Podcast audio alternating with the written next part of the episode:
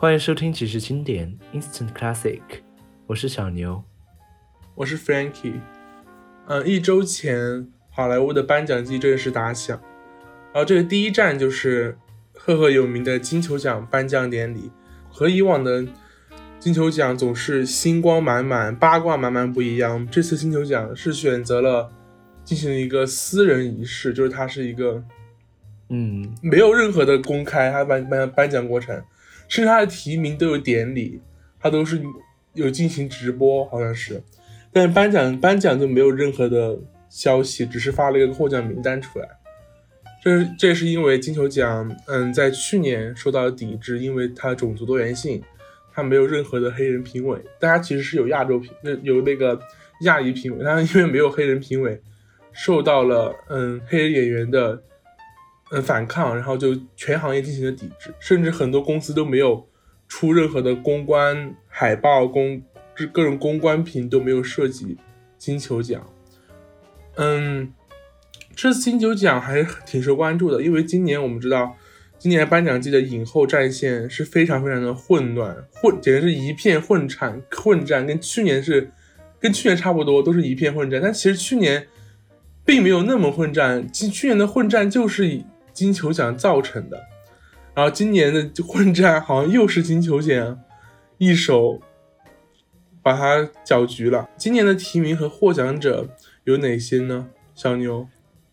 呃，因为金球奖它分为剧情类和音乐喜剧类嘛，然后我先说一下剧情类的提名名单。呃，第一个是 Nicole Kidman 演的《里卡多一家》，然后第二个是 Jessica Chastain。塔米菲的眼睛，对劳模的塔米菲的眼睛，然后第三位是奥利维亚科尔曼的暗处的女儿，然后第四个是 Lady Gaga 的古驰家族 House of Gucci，然后第五个是 Spencer 小 K 演的啦，Spen Spencer Spencer 就是讲的呃戴安娜戴王妃的故事，对，剧情奖最佳女主角是颁给了 Nicole Kidman 的里里卡多一家的，嗯。然后关于出乎意料，其实这个真的太出乎意料了。然后音乐喜剧类的话，呃，也有五个提名，然后分别是 Rachel，这怎么读啊？西区故事 Ziegler，Rachel Ziegler，West Side Story。然后还有安妮特，就是非常著名的玛丽昂，就是那个法国女演员。然后第三位是甘草披萨，就是 Ham 的主唱吧，应该算。对，Ham Ham 主唱也是三姐妹，对，也是从音乐跨到跨到电影的一位。电影。然后第三个是 Jennifer Lawrence 的《千万别抬头》，然后第五个是别抬头，你自己翻译。第五第五个是不要抬头。中中 look up，因为因为就是 这个台湾翻译就是很怪。然后第五位就是。时尚恶女库伊拉就是 Emma Stone 演的那个，你是看台湾版的翻译吧？对对对，就是那个，呃，那个一零一那个的前传，那个迪士尼动漫小狗，哎，是什么？斑点狗一零一的女主，那个大家应该都有看啊。对，但这部电影其实那个也不是那个票房也不好，应该是低于预期的。然后获得音乐喜剧类的最佳女主角是 Rachel Ziegler，西区故事的女主角。对，嗯那这一届金球奖你觉得最让你震惊的是什么？最就是这次颁奖嘛，就是影后影影后影后类的。对，嗯，最让我震惊的，其实你说震惊也说不上，因为你说音乐喜剧类。这五个提名，什么西区故事、安妮特，还有甘草披萨、不要抬头，还有库伊拉。首先，你可以排除掉库伊拉和不要抬头了，因为，对对对，确实他并没有集中表彰在他的演演技上。然后他确实，嗯，评价和口碑、票房，嗯，也不说票房，像库伊拉其实票房并没有不如预期嘛，所以整整体还是可以排除的。其实主要是这这方面。这个音乐喜剧的竞争主要是在西区故事和甘草披萨两位新人身上。对，这两位都是第一次，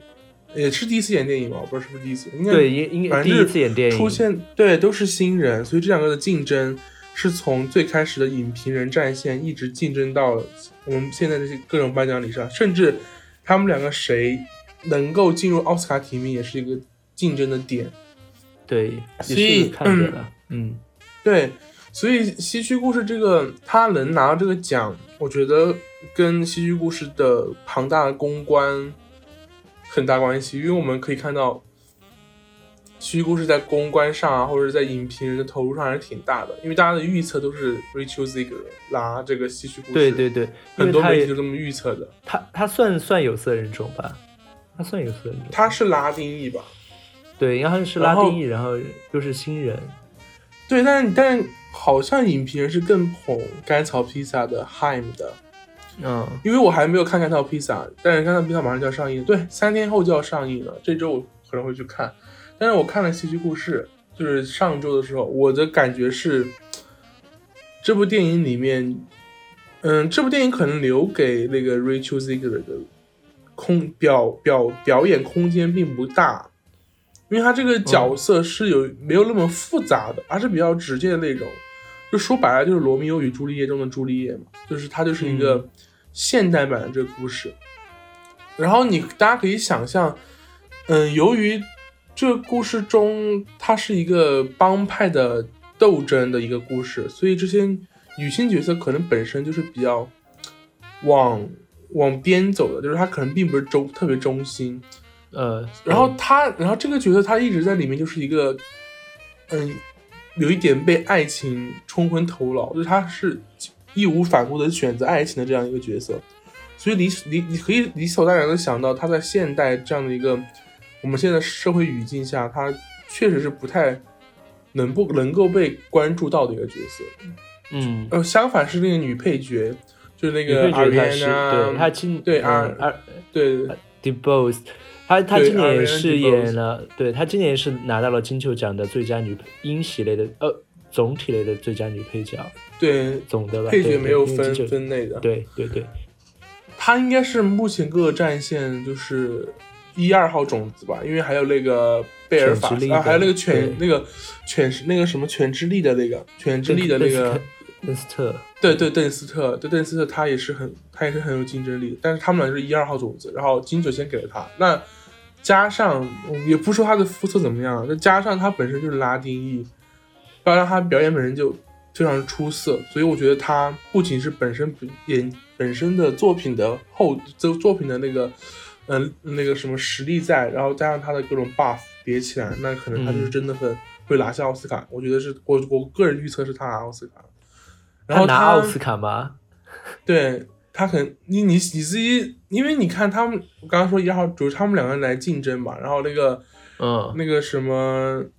King of Richard 的那个国王理查德的那个女配角，对对对，她好像没有提工会，对，有点掉掉下去了。所以我觉得很可能是他，然后但他的，因为因为其实这个剧本里面的所有的那种纠结点或者我们说的 moment，都是给了女配角，都给了，就是女配角是起到这样一个作，就这样一个比较复杂的心理的这样一个展现的作用。所以我觉得他的风头是完全盖过 Rachel Ziegler 的。所以我个人觉得，其实他在里面演技首先可能发挥空间不足，第二他是新人。他确实演技一般，他的唱腔是很好的，因为他不是也被选选入去演白雪公主了吗？对对对对，所以他公真人版，他演技其实是一般的，有一点，甚至有一点点。这部这部电影的两个主角都是演技一般，然后配角都演的演的非常的出色，所以对比起来，我觉得他真的演的演的一般。嗯，所以我个人觉得，嗯，虽然他拿这个奖。但我感觉可能是公关或者是影片的叠影片的叠加，影片成片的质量把它抬进去。对，所以我不知道迪士尼出迪士尼出品的吧，对吧？对他可能公关真的非常的厉害。然后，但我我要看了今我要这周去看了甘草披萨，我才能对比出他们两个的演的怎么说，他们的表演到底如何？有，我觉得这个也不是。他一点也不震惊，因为我觉得他他 buff 太多了，然后他公关也很公关也很强，他拿这个奖，嗯，但是他确实是让我觉得不太 deserve 这个奖，不太值得拿这个奖的一个，嗯，这样一个获奖者。因为我们可以看到今年的音乐喜剧类方面的竞争种子选手其实不是很多的，反而今年的剧情类的女主角的提名是非常热闹的。对，今年大，因为每一年几乎都集中在剧情嘛，只有少数几个年份都集中在音乐喜剧。嗯，那你觉得今年的剧情部分让你觉得非常的有意思的是什么呢？今年最有意思的肯定是 Spencer，就是从一路影评人吹捧到金球奖掉下来的那一瞬间，因为当时我们对，因为当时我们两个好像也没有准时收看那个提名吧。然后你突然给我发消息，你说你说小 K 掉了，你说你说你说不是，你说是那个演员工会奖的提名掉了。哦哦，是演那那个你好像也说了，不是哦，是那个掉了是演员工会奖的提名，但是那个金球奖女主角好像我们俩也挺震惊的，因为因为我们讲是颁给那个，因为你因为你也看过 Spencer，你也觉得应该挺挺挺演的挺好的吧。我觉得演的挺好的，就是比较，嗯，如果你说他的缺点就是他比较降气，就是他比较，嗯，怎么说，跟着教科书在演吧。但是他确实演的不太灵动，但是我觉得确实是值得提名的，甚至你在今年。因为今年目前的几个提名，我看了过后，我觉得能跟他有竞争的，因为还没有看那个 Nicole Kidman，也没有看 Jessica Chastain，没看《脑膜姐》的，因为这两部电影确实比较那个一点，可能不太能看进去。其他三部电影我都看了，就是 Spencer、Gucci 和那个嗯《暗处的女儿》以及那个《西区故事》我都看了。这几部比起来，肯定那个小 K 和 Olivia Colman 是在第一战线的，而且我觉得 Olivia Colman 这个电影就是《暗处的女儿》，她不太这个题材和她这个角色本身可能不太受学院那么喜欢。学院可能，我觉得学院再怎么说，他还是他还是有一种种有一种，他们既既然是代表美国艺术电影艺术的最高成就。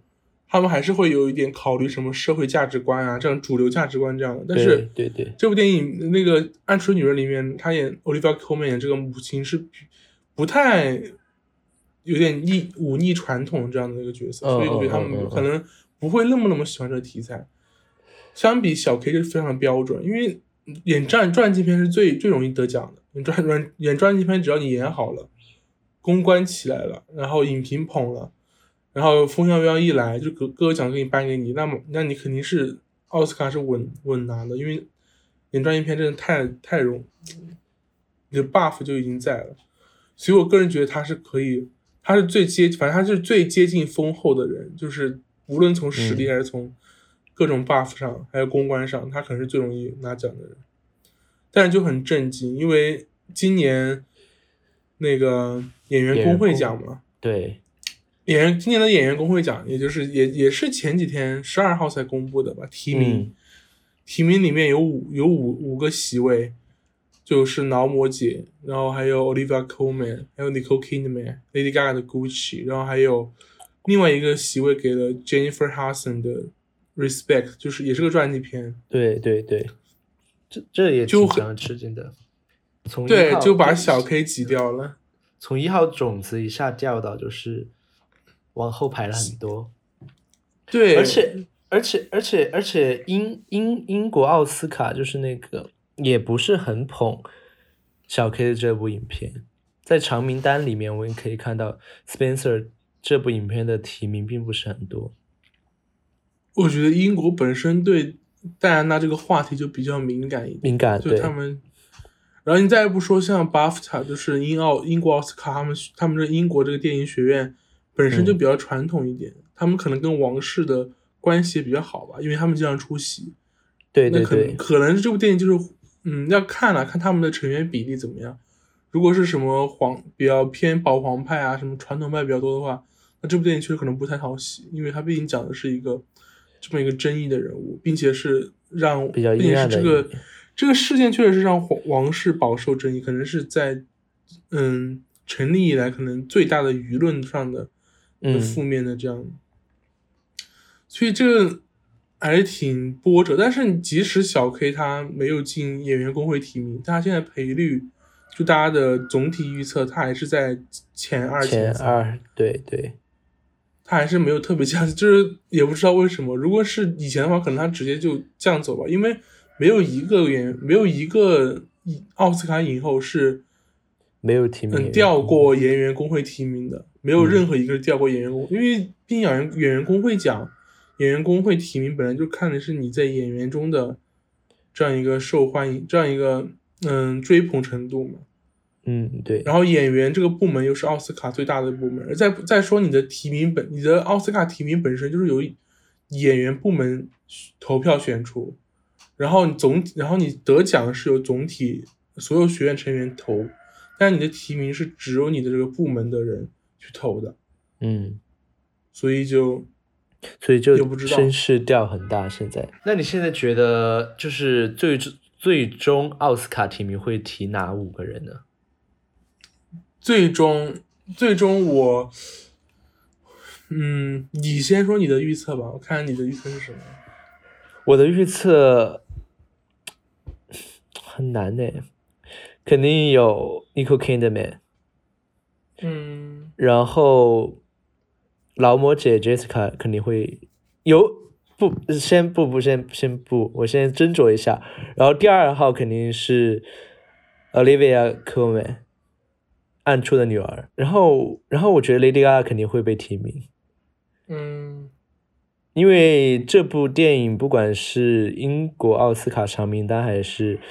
呃演员工会金球奖，其实都有提名。其实我感觉我的提名可能跟那个金球奖的剧情类差不多，但是一是样吗？我但是我有所保留，因为五号我觉得劳模姐可能，我觉得小 K 可能会提名哦会提名，但是我觉得前三个就是 Nicole Kidman、Coleman 还有 Lady Gaga，我觉得三个是比较稳一点的。然后后面两个的话，我觉得百分之七十吧。然后我觉得肯定会有一个新人席位或是怎样空降上来。但是我现在保留的话，就是保守估计的话，应该是跟金球奖差不多吧，跟金球奖的一样。对，我觉得很可能跟金球奖一样，就是我觉得应该是跟金球奖差不多。差不，因为站在前线就他们五个人。我觉得目前比较稳的就是 Nicole Kidman 和 Lady Gaga 和 Olivia Colman 这三个人是，对这三个是比较这三个。人一直在他一直在提的这个范围内。嗯，然后其实 Jessica Chastain 也是一直被提的。其实你说稳的话，他们四个都是稳的，因为他们都没掉过，他们都进了嗯、演员工会提名、金球奖提名，然后都进了长名单，英那个英国奥斯卡长名单，然后都进了评论、那个什么广播广播广播协广播协会奖的提名，他们都在。广播协会对奖好像是提六个人，就是提他们五个加了叙故事。呃，对对对对对，就是广播的那个提名，就是他们很贼啊，六个人。所以说 奥斯卡最后的五个人到底是到底是谁，真的很难讲。因为我个人是觉得，我觉得小 K 是肯定会提的，嗯，我觉得他是肯定会提的。演员工会为什么会你觉得劳模调他？嗯，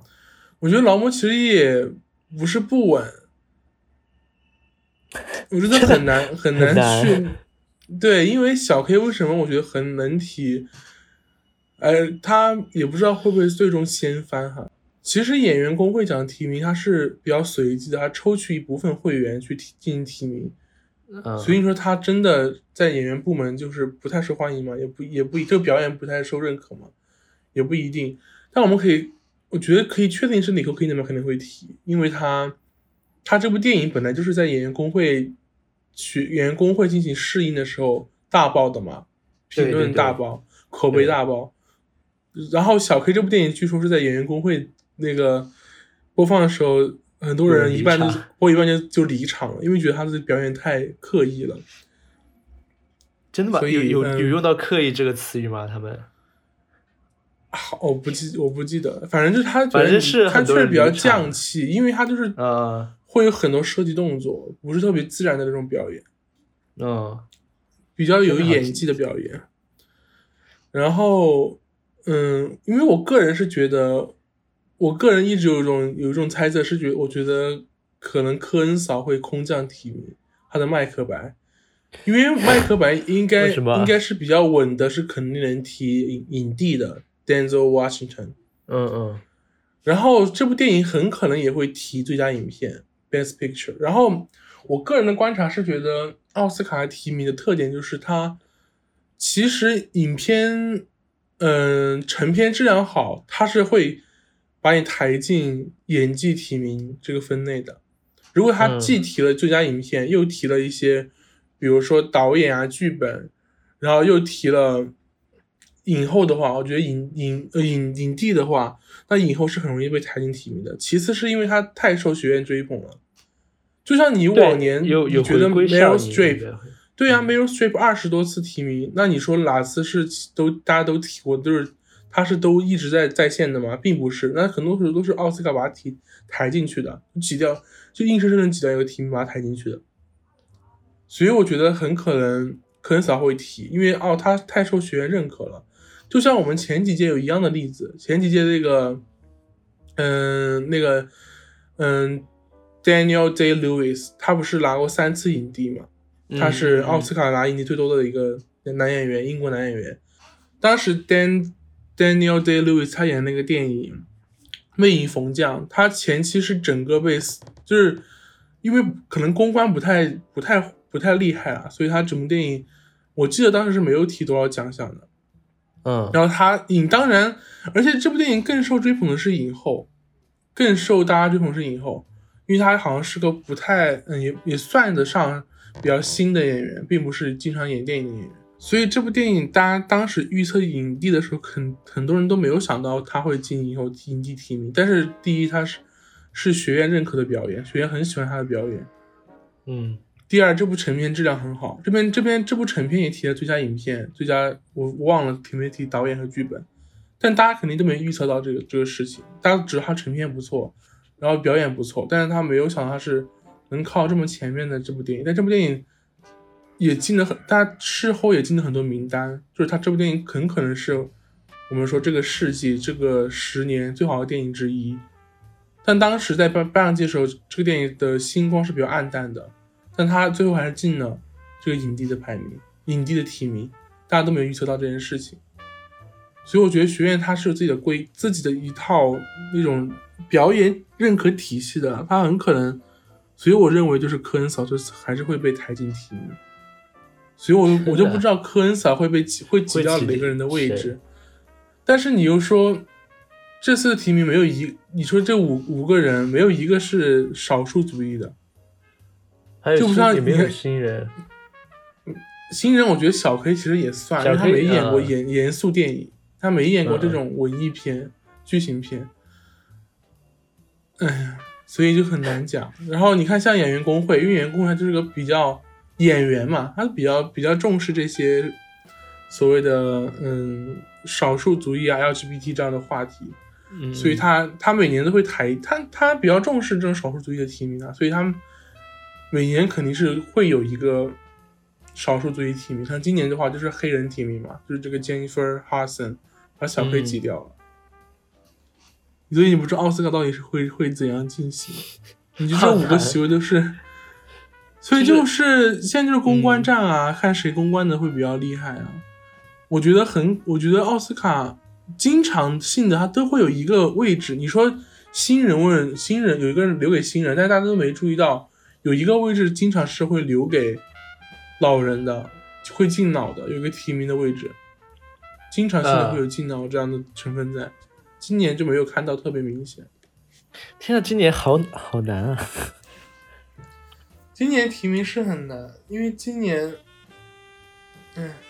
没有大家可能选不出五个让自大家很幸福的表演吧。你说提名难，但获奖的预测就更难。你真的搞不懂谁会拿奖。那在接下来的时间里面呢，我们会对 Lady Gaga、小 K 和 Coleman 三个人的表演进行一个讨论。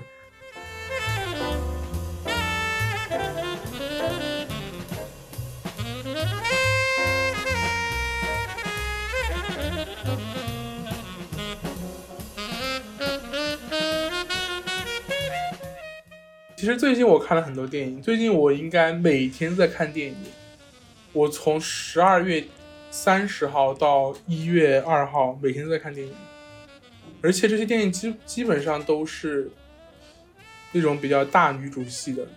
也不是大女主戏啊，这个词就是以女性角色为中心的一些电影。而且而且我看到你看的电影基本上都是今年奥斯卡比较女主项目类、影后女女主项目类比较热门的一些电影吧。因为最近就是刚好是奥斯卡系的电影有资源啊，或者是上映啊。就是我之前肯定是只能说有资源，因为在国内的话，你只能看我们看到的奥斯卡系的电影，基本上早期要赶看要赶着看的话，都只能看画质比较低的。就比如说我看那个。啊天啊，我们是不是说的很奇怪？我们这看盗版电影就是这种感觉，但没办法，大家知道条件限制就是这样的，没办法，大大家没办法。像 Spencer 斯宾斯宾塞这部电影，在我在这个地方上映的话，要很晚了，好像是奥斯卡结束才上映吧。呃，所以我就看了资源，但是没办法，就是是画质比较差一点，因为我们看到的资源都是。其实都是评委泄出来的，就是他们奥斯卡会给评委们寄 D 呃公司公关的时候会给评委们寄公关的东西啊，公关的那种礼品，然后再寄肯定要寄一张 DVD 过去，他们就会看。但是，所以我们看到的资源都是评委泄露出来的，其实不老实了，不老实。但是但是没办法，大家就是只能这样通过这样获得，要不然就是什么韩国什么什么泄出来的很多这种资源。但这今年，因为我在国外，我就有幸的看了很多，在院线、在电影院看了很多澳系电影，这种感觉是挺不一样的。因为你以前只在一个小屏幕上看澳系电影，因为你总觉得那种剧情片或者是文艺片，好像它不适合大荧幕。但是你发现，你坐当你坐在那个荧幕、坐在电影院里面看这些电影的时候，还是有不一样的观感。对你来说，我就和你不是很一样了。我去年其实。真没怎么看电影，尤其是去电影院里面。去年上半年，因为毕业玩的比较厉害，然后我觉得是可能是疫情的影响，导致我已经丢失掉这个习惯了。因为因为当时我们是挺，当时疫情发生之前，我是挺喜欢看电影的。我基本上一周要去看一次电影，或者两周要去看一次电影。但是疫情之后，我真的我的习惯就已经被改掉了。我觉得今年的影后争夺真的就是很疯狂。我觉得疯狂的点在于没有一个领军人，就是我们现在没看到任何一个，对，就是没有人任何敢很确定的说谁今年就是影后了。所以这三个人，我觉得他们俩三个的表演真的完全不一样，三个表演的方法或者说三个表演的风格完全不一样。像 Lady Gaga 的这个在 House of Gucci 的表演，它非常像有一种。旧屋的感觉，就是以前的好莱坞的那种很抓马。嗯，对，你可以看以前的电影都是这样的，就是表情要非常夸张，表情要夸张，台词要斩钉截铁，或者台词一定要，就是说话的时候一定要 no，就睁圆你的嘴，就是要有台词说台词的感觉。然后你的动作，这个词叫什么呀？就是 camp。他的那他的那个风格打扮都非常 camp，就是一看就是很坎普，就是坎普，就只能翻译成坎普。对 对，然后然后像这部电影里面怎么说？我刚我我看完的时候也跟你分享过，我觉得他的弱点在于他没办法做微表情，就是你看他两个情绪的转换，就是他突然从嗯，比如说很平静，然后到有的人跟他嗯。到那个 Adam Driver 给他一个坏消息，开始愤怒，中间的转换你其实看不太到。嗯，有一点可能我跟就是大家可能有在说这件事情，说 Lady Gaga 可能是刚进入影坛，哎，不太会做微表情。但其实在我的观察来看，他其实是有用力在做的，他其实是有一些变化的，但是你看不太出来。你好恶毒啊！我不是，我只是在真正的分析，不然大家如如果几年后还看不到他的这种表表情的话，大家不是说他没进步吗？但我觉得他是有进步的，只是他因为可能打过肉毒吧，他打过肉毒吗？我不知道，我不知道。但是我觉得 好莱坞明星多少都要打一点吧。演员不能，演员其实不能打，所以你看那个那个 Nicole Kidman，他后期的电影都稍微有一点表情有点僵。后期对大家都说真真打的太多了。对对，他就所以演员不能动脸，演演员不能打这种你让让你僵的，你只能去做拉皮啊什么之类的，热嘛。但你不能做动到你的就是脸某一块的，不然你话表演的话就会很生硬。之类的。我觉得他可能有吧，因为他感觉他的脸挺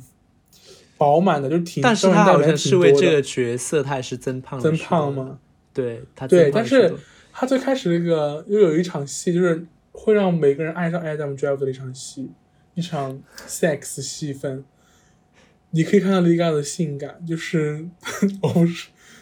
大家去看，我不好描述，因为也不知道怎么描述。这个这这个这个性爱场景真的是被非常多的媒体夸赞。然后他上那个英国那个什么秀，然后那个对。然后也说到这场性爱的戏是非常非常夸张、有张力的一部戏。然后这部戏是今年这个月月底要上流媒了吧？我嗯，这部戏我期待了一年，就是看不到。其实这部电影，我觉得大家说来看这部电影都是在看 Lady Gaga，可能也不是这样的。但是你可能最后只能记住 Lady Gaga，因为其他的。我觉得这部电影就像一本摄影教科书，它真的就是摄影比较优秀，灯光打的比较好。但是你说剪辑啊，剪辑非常的混乱，是真的，会让你有点你能看，我觉得能看的都是靠观众动脑筋，就是他给你展现其实很少。然后他的配乐很灾难，对。但是这部电影最后你能记住，可能就雷迪亚了，因为他在里面实在是，你可以看到里面 Adam Driver 非常冷静。他这部电影里面就是感觉跟雷迪嘎是两个风格的，一个在旧时的好莱坞，一个在欧洲文艺片里这种感觉。就像这部电影好像，呃，我突然想起来，这个评价好像是对的，这是我自己的评价。因为我想起来有个有个媒体就说，这部电影感觉每个人都在做自己的事情，在 mind their own business，没有没有在为这部电影贡献，也没有在为这部电影合在一起。每个人像那个 Jared Leto，他怎么说？Jared Leto，Leto 莱托的那个角色。感觉就在像演一个喜剧一样，他就像像演喜剧一样。然后那个 Al Pacino 的那个角色，嗯，没有感觉，就是我不知道他在演什么，我就觉得他在演自己，他在演自己，他演本人。然后 Adam Driver 在在演欧洲文欧洲小成本片的感觉。然后那个 Lady Gaga 在演，嗯，在演六十年代好莱坞的感觉。你不知道他们在凑不到一起。我当时是看到一个评价，就是说这部电影挺好的，但是强烈建议你在看这部电影之前读一下原作，不然的话你真的就是看不懂。你说这个原来的故事吗？好像是有一部原作吧，应该是有一部原作的。需要 这个看不出来有一部原作这部电影。对，我觉得当时被批评的最严重的就是当时不是要搬要要首映了还是怎么样，然后要重重新。打回去重新剪辑，结果还是 剪辑成这个样子。不过 Lady Gaga 真的，我觉得这可能是 Lady Gaga 遇到的最适合她的角色。我觉得可能以后再也遇不到这种角色，因为这部电这个角色本来就很抓马，本来就很夸张，本他本人就比较夸张。第二就是这部这个角色非常的，嗯，她不是大女主，但是她有非常有自己的气场，有自己的这种感觉。很多人说她。他一出场就是带着明星的感觉那种，那种气场出来，对，就是很很有星光。这这个角色，然后这部角色是意大利人，他自己也是意大利，他就是想意大利血统嘛，他不是意大利裔嘛，所以他他口音也非常，他口音模仿的挺好的。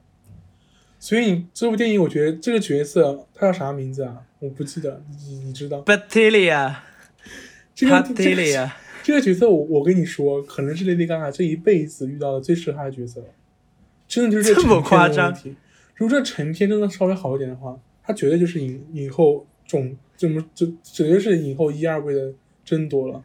真的问题在这个成片和其他演员，他或者是他自己有点小瑕疵，但是可以可以容忍，你可以去，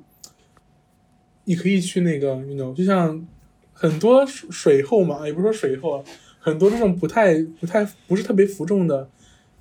争夺者，呃，影后获得者，他们都有都有很大，都有挺大的问，挺多的问题的。所以我觉得 Lady Gaga 在在里面问题其实还好了。我觉得最大问题是微表情，其他都还好。然后，所以这部电影真的就是成片问题。如果没有的话，这个角色真的太适合他。你自己说他是不是一个意大利裔，然后会模仿口音，然后又有气场，然后又很抓马的人？嗯那不就是他对，本人的？他就是前前世今生吧，前世。然后还没有死呢，原原原来的，那种，你真的是，但是你说就是 Lady Gaga 是不是早期也有这种这种 bad woman bad girl 的感觉，或者也不是 bad girl，就是这种感觉会感觉会报复那个对他那个男人的感觉。对，因为像 paparazzi 那种 MV 里面也是，就是报复男人那种行为，也在他早期的作品里面很有很有有有提到过。所以我觉得这部解释真的太适合他了，你真的就只能怪 Ridley Scott 嘛，Ridley Scott 对对对对，老老雷，他他明显看出来他的重心在另一部电影呢，他拍摄重拍摄重心一定最后的是在那个对对对，但那部电影也是不受好评，就觉得他挺惨的。但这部电影你看那个，嗯你看那个拍摄到到完工就几个月，那你看个月，赶工的四，个月的时间，这部电影很明显是拍摄只有四个月，赶工的对。，太快了，当时我都没想到这么快。你 看你看那个海报也不是很用心啊，就是五个人 P P 在一起。这部电影还有问题就是 Lady Gaga 戏份偏少，戏份有点有点少，到后期后面就消失了嘛。这是个电影的，这个电影可能剪辑问题也在这儿，剪辑最大问题，它剪辑最大问题就在就在这个地方，就是他最开始引入这个电影是那个主角的人，就是他那个人的话引入的，就是你前期都是以这个人的视角走的，但是到后面部分没有了，他就不在了，我就不懂了，就是你明明是以这个人的视角来看，他后面就不在了。我觉得可能就是拍太快了，我觉得真的有有可能拍太快了，而且里面的大牌的角色有很多，你不可能说但我觉得可能也是剪辑的问题，或者说你如果多用点旁多用点旁白，多用点那个角色的旁白，可能稍微好一点。因为开头和结尾都是他，对，就是他一个人在一个人的这个故事，嗯，中间或者中后段他就不在了。如果戏份多一点的话，真的有可能我希望就是好一点。尽尽快放出完，就是三个小时的版本吧。那刚才我们聊完 Lady Gaga 的表演之后，那其实接下来这两位，我觉得是今年奥斯卡女主角的头两号种子吧真正的头号种子是吧对，就是小 K 跟 Coleman 他们两位。？Olivia Colman。其实刚刚说到，嗯，Lady Gaga 的口音，意大利口音很好，模仿的很好，很精准，很有精髓。嗯，小 K 在这里面的英国口音就是有点做作了，或者是有点 有点故意，我就不知道为什么。你按理说，按理说英美两个音腔和美美美国口音这样切换，对于一个演员来说应该是比较自然的。或者，说我们你看像那个本尼，去像去年那个谁，Kate Winslet，凯特温肥温，凯特温斯莱特，嗯嗯，对对对对对对，你看他在里面完全没有，很自然。而且他是模仿到波士顿口音，他们那个区域的口音就是麻省麻摩波士顿周边城市的口音，他是模仿很到位的。还有本尼，他也是英国人嘛，然后他演的一些，像之前演的漫威电影那个《奇异博士》里面，其实是没有什么英国口音的，也是我感觉好像英国口音，英抓国演员好像对很更容易抓到。怎么说？呃你包括像唱歌也是的，大家我们都知道，因为美国口音比较适合唱歌嘛，所以其实很多英国人唱歌也是用的美国口音。你去听 Adele，、嗯去听、去听那个谁 U2，他们这英国的著名歌手，他们都是模仿的，他们都是会唱成美国口音，因为比较好唱歌。我不知道是不是美国人更难说出英国口音，可能是因为美，嗯，可能是因为美国的很多演员都是，我不知道小 K 是怎么的，很多人都是，嗯，被星探挖掘的，就不像英国是要走学院的，他们是要去读呃皇家什么表演学院的，嗯他们肯定有相应的课程。但这些美国的演员可能是因为，你看像小 K，像大表姐，呃像表姐，像那个嗯 Jennifer Lawrence，他们都是。嗯，被星探挖掘了，开始演电影，就从小开始，就是十多岁开始演电影，可能没有经过这样的训练，可能比较难模仿。不过我们都都说到他从小开始演电影，像小 K 在这里面几十年，几十年也没有吧，二十至少有二十，没有没有二十年，十年的沉淀是能看到的。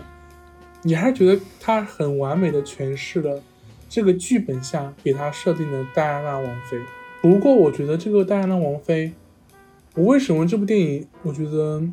评分不太行，就评分不太行，整部整部电影的成片，呃，对对，它其实成片挺好的，配乐挺配乐是真的，配乐很值得夸赞。你知道我昨天还拿这个配乐自己拍了，就是模仿戴安娜的电影那个片段。各位听众们，昨天那个 Frankie 在为了模仿戴安娜皇妃，就是自己在很焦躁的在冰柜里面挑选着冰淇淋，最后一个也 没拿走。就是这个配乐很好，成片挺好的，问题也是在于第一，其他演员不太行，其他演员感觉就是随便找过来的，特别是女王那个角色，我不懂，就是随便找了一个。人来老人来演嘛，我觉得除了小 K，其他都不太，啊，还有那个 Sally Hawkins 还挺好的，就是演《水形物语》的那个，啊啊，对对对，那个哑巴的女那个女演员，她在里面演演了一个 lesbian，我不懂这个角色是怎么来的，我不知道真实意义上有没有有没有这个人的存在，就他是 Spencer，他是那个 Diana 的贴身侍从的意思，嗯，然后他爱上 Diana，我不知道是不是真实的，还是。这个电影为了 为了现在的环境而深造的，这个角色还不错，像其他电其他演员都不太行。然后第二个在于这部电影里面塑造的戴安娜王妃不是我们想象中的那个戴安娜王妃，她比较偏执，比较消极，比较不讨喜。就是这部电影里面的设定是这个，好像身边人都在劝他，你要放下。嗯，你或者你只好装作这个样子，你不要再害，你不要再伤害自己了，你就忍一忍。但是我们喜欢，或者是我们观众喜欢戴安娜，可能还是那个，嗯，跟独，或者说他是一个独自跟王室婚姻抗争的这样一个反抗者，这样一个非常有有一点点形象在的。但是这个电影它是比较个人向的，或者是比较阴暗的，它展展现的是戴安娜比较阴暗消极的一面，所以就是大家说很难引起共共鸣，很难引起共情。大家都大家都理所当然觉得我们肯定能跟戴安娜引起共情啊，但是在这部电影发现根本就没有很难共情，因为，但是但是我觉得这个没有特特别大的问题。是在于我们普通的人肯定是无法理解一个出身贵族然后又嫁给王室的人他们的烦恼的。就每个人都有自己的地狱，每个人都有自己的苦恼。我们是没，我们可能很难很很多时候很难去共情的，所以我觉得可以理解。但是可能观众不太买账。你看 IMDB 的评分，然后豆瓣评分都比较低，大家可能都不太喜欢这个戴安娜，或者说不太喜欢小 K 塑造这个戴安娜王妃，因为。在里面有有一点稍微的娇柔做作吧，或者是说他微表情很多，就跟丽嘎不一样，微表情过多，就是，或者是说，对对，我看到一幕就是那一幕就是他把自己的珍珠一下扯开，然后那个微表情，那微表情也太丰富了吧，就是按按按，然后一下扯出来扯到那个盘子里面，所以你能看到小 K 的沉淀啊，这部电影里面，但是。有点沉淀有点太太明显，或者是他导致他比较单过度了，就对，表示他对他这个用力太过度，嗯，导致他整个形象，这个演员这个戴安娜王妃的形象有点单薄。我觉得也可能也是剧本的问题，因为在这个剧本的设定下，他可能只能演成这样，他可能演不出其他的面相，因为整个都是非常的压抑的。你知道我昨天看完晚上都有点睡不着，因为我一想到戴安娜身处这个。从城堡丛林中，然后自己在黑夜中要去找找自己的家，哇，那种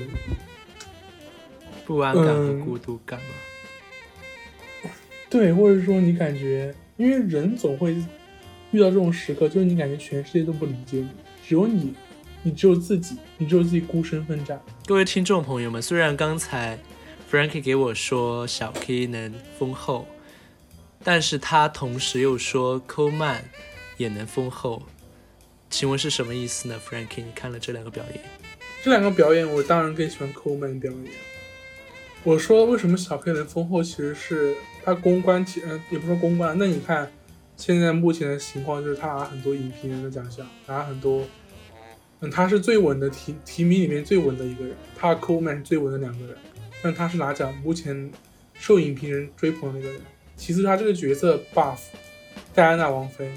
而且谁不爱呢？谁不爱戴安娜王妃？且还有就是他是新演员了。好，我给你回溯一下吧。你看，像第八十九届是 Emma Stone、Nala Land，第九十届就是三万小钢牌 Francis 麦多曼，不知道怎么读，科恩嫂啊，就不要就强不要详情读了。科恩嫂，科恩嫂，昵称啊，昵称。第九十一届是 Olivia Colman 的宠儿，第九十二届是维尼希维格雷尼的那个珍妮雷尼的那个 Judy，Judy 然后第上一届就是再次是我们科恩嫂无一之地，所以你你回忆起来，你你想一想，上一届是科恩嫂二封，嗯，上上啊三封，上上届是嗯雷尼时隔几十年终于拿到影后，因为他上一个芝加哥是很有竞争力的嘛，芝芝加哥历届是被嗯 Nicole Kidman 拿的，时时刻刻，但当然他呼声挺高的，雷尼的呼声挺高。然后上上届又是 Olivia Colman，虽然是个新人，但当然也是一个老演员了。然后再上上届就是又是科恩嫂二封，然后就是石头姐新演员首封，所以你算下来，算下来就是已经很久奥斯卡没有颁给新人了，所以我觉得小 K 可能性真的挺大的，因为奥斯卡可能要做一个这样的，嗯，捧新人的这样的一个这样一个动作吧。其实空呃空曼在这边的表演非常，这部电影都非常的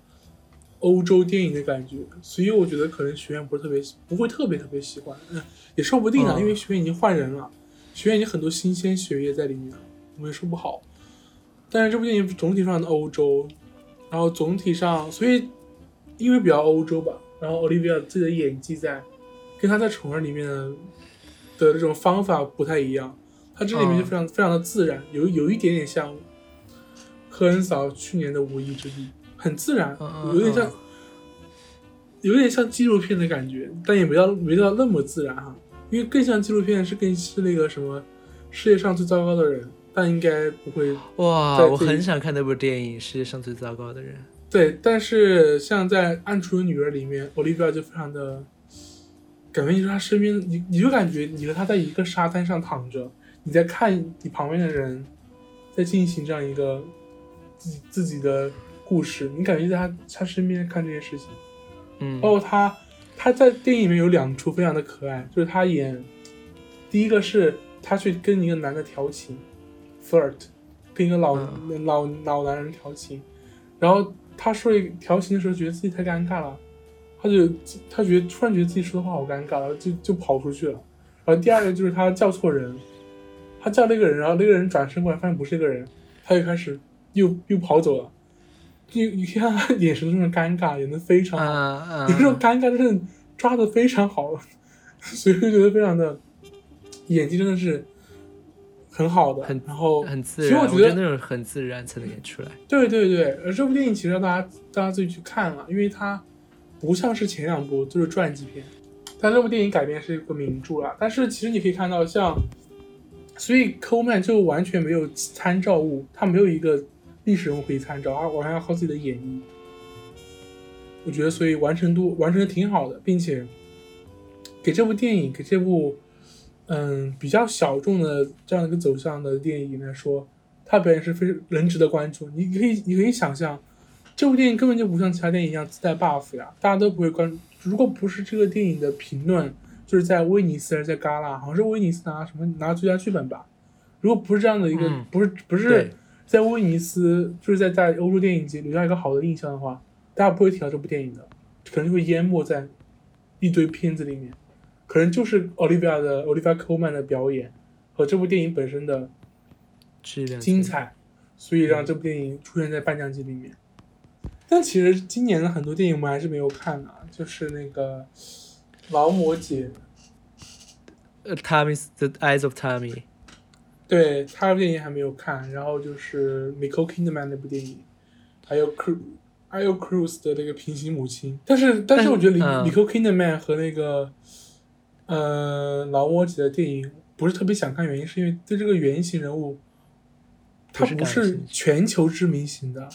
他是美国知名型的，美国本土比较有名的人吧。嗯，对于我们来说，你说像戴安娜或像古古驰这样的家族纠纷，它自带就是这是这种八卦性，关注度想去看啊。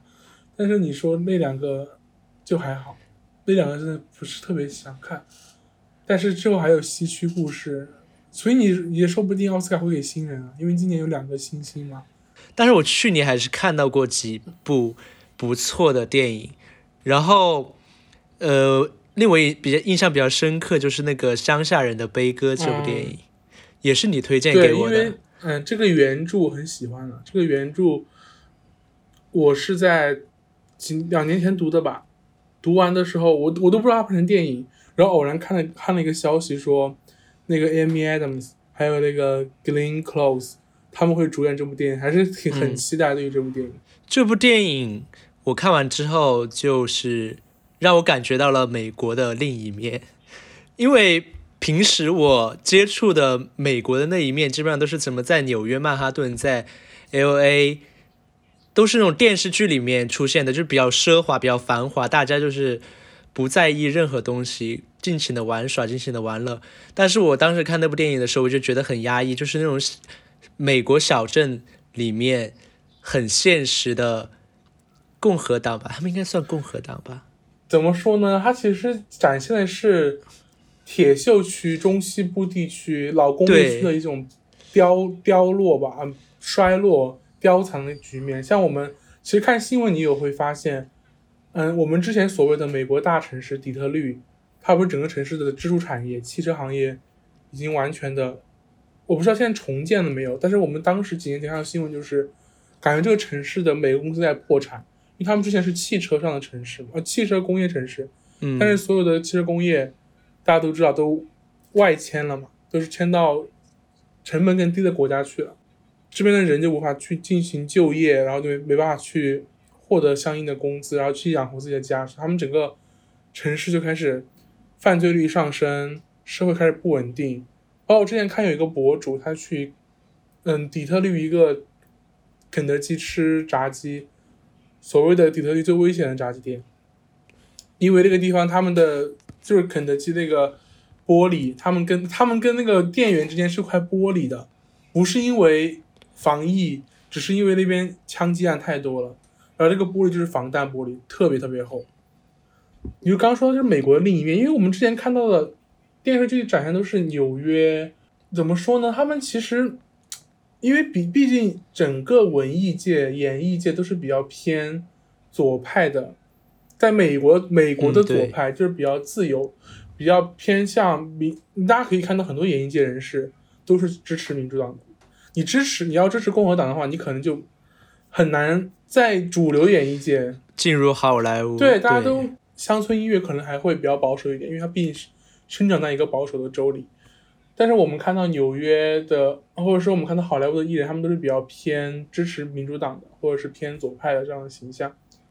所以这部电影展示的是一个被遗忘的那群人吧，或者说他们，他们就他们把自把自己都称为是我们是被遗忘的美国人。所以我觉得有这部电影挺好的，就是这本书当时的轰动，当时造成这么大的轰动，其实刚好碰上了特朗普的胜选。因为这部电影里面反映的这种不被我们所谓的东东海岸或者是什么大城市看到的另外一面，就是美国小镇的衰败嘛，然后他们里面的人怎么去生活？因为大家总觉得啊，我们我们我们这个国家这么发达，我们这个国家这么体系这么完整，如果你是一个嗯需要去重塑的人，就包括你，如果是你要去戒毒，你要去戒酒。我们政府会提供给你帮助啊？难道我们政府是没有没有给你们一些帮助吗？难道不是你们自己想摆烂吗？你们自己想烂下去吗？就是大城市对他们的这种观点，包括在这部电影里面也是一样的。因为这部电影里面有很多这样的场景出现，然后你看影评人都说是什么？就说是他们就说这个导演想尝试，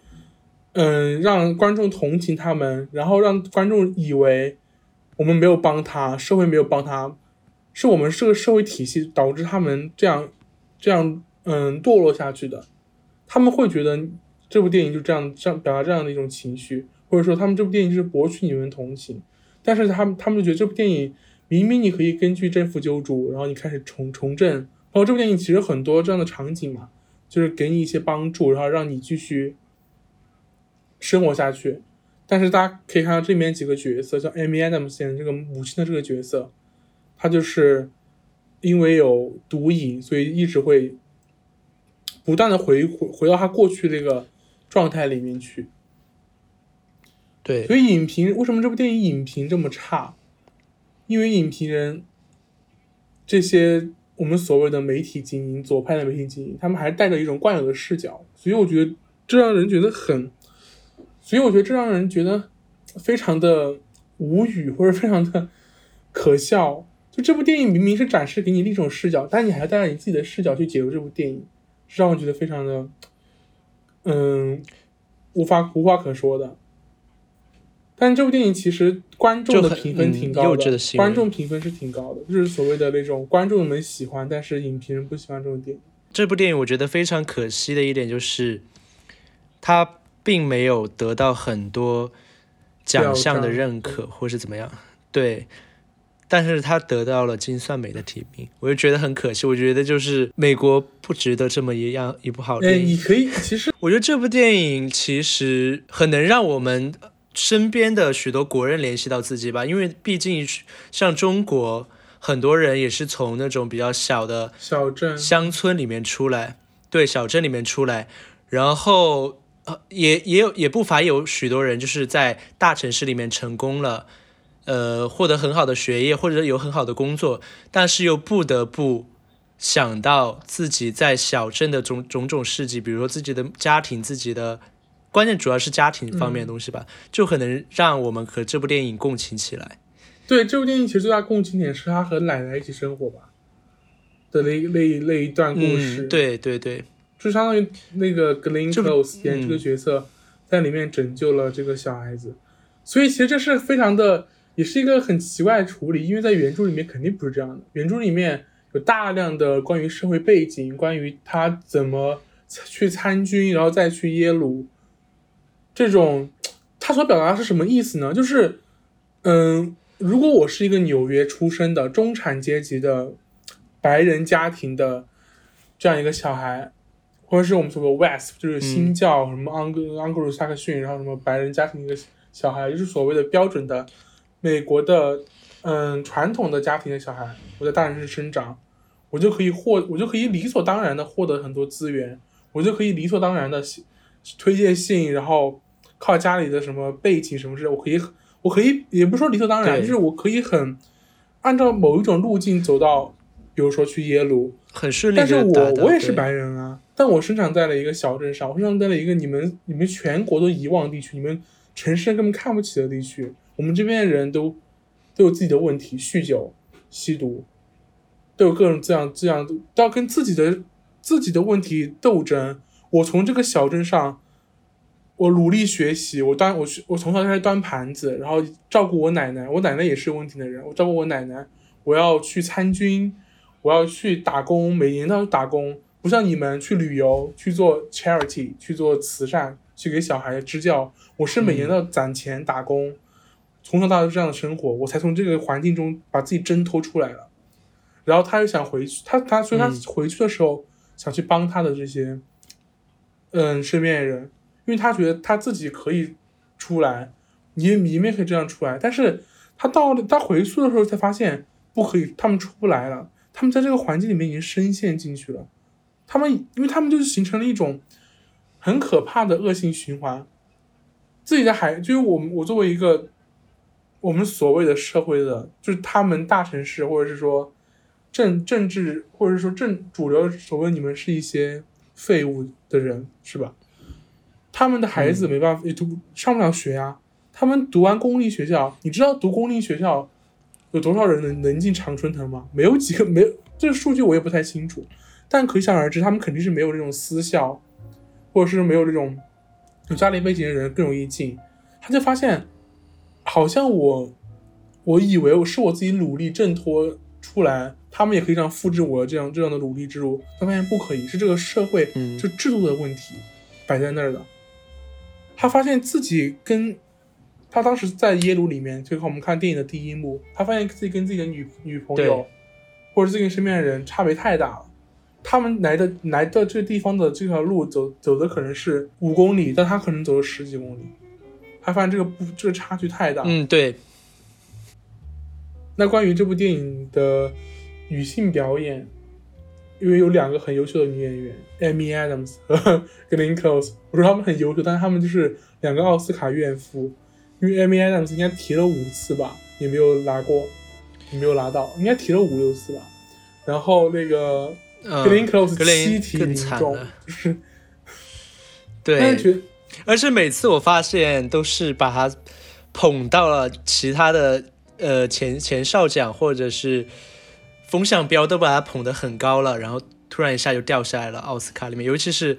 呃宠儿那一季的奥斯卡里面。但真的，我真的没没没有想到，因为我记得当时 Olivia Colman 就当那届的影后，《宠儿》的女主角，她好像只拿了英国奥斯卡哦，她拿了金球奖的那个英系吧。英，我真的没想到 Glenn Close 会，因为她之前的 buff 这么大，就是她整个公关，她还穿了一穿了一条金裙子。对对对对对对。那你觉得她表演在这部电影里面？因为我觉得，因为我我其实我没有看过《The Wife》，没有看过他的那部《贤妻》。其实近期的电影，我可能关于 Clean Close 的，只他的表演，我可能只能在这部电影里面欣赏到。我之前看过他演的美剧，但没有看过他演的其他电影。你觉得在这部电影里面，你能你能感觉到 Clean Close 的那种演技，或者他那种力量吗？我觉得他这这部电影里面。对他自身的形象，我觉得是拿捏的很好的，因为他的女儿是一个有毒瘾的人，然后他的孙子是有一个非常好前途的人，然后他在把握这种他的女儿和他孙子之间的这种关系的时候，这种来回拉扯的感觉的之后，他在做出的一系列举措，然后呃，很多观众可能会觉得艾米·艾德姆扮演的那个毒妇。是很不值得同情的，就是在电影里面很想去打他，很想去怎么说，让让让 Glen 演的那个奶奶不管他，或者是怎么怎么样，就觉得这才是这才是是对的行为。但是他把那种带着亲情的感觉，就是我们两个虽然你这么糟糕，你毒瘾这么严重，而且对家庭这么不负责，但是我作为你的母亲，我还是要把你管好，还是要。在某些方面把你照顾好，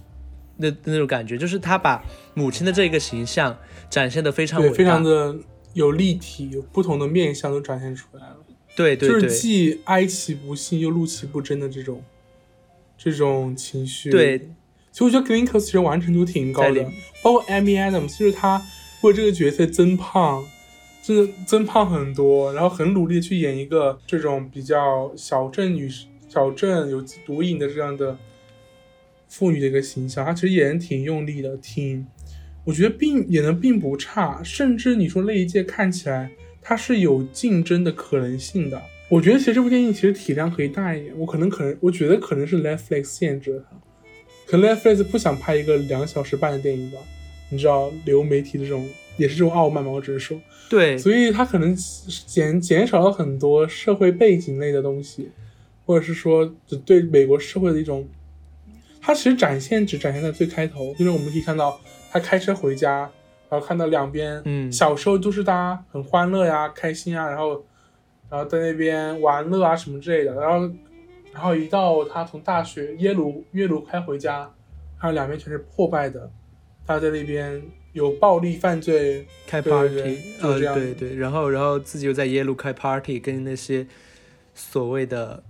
上流人在一起，名流，对上流人士在一起，这种对比感真的就是很强烈。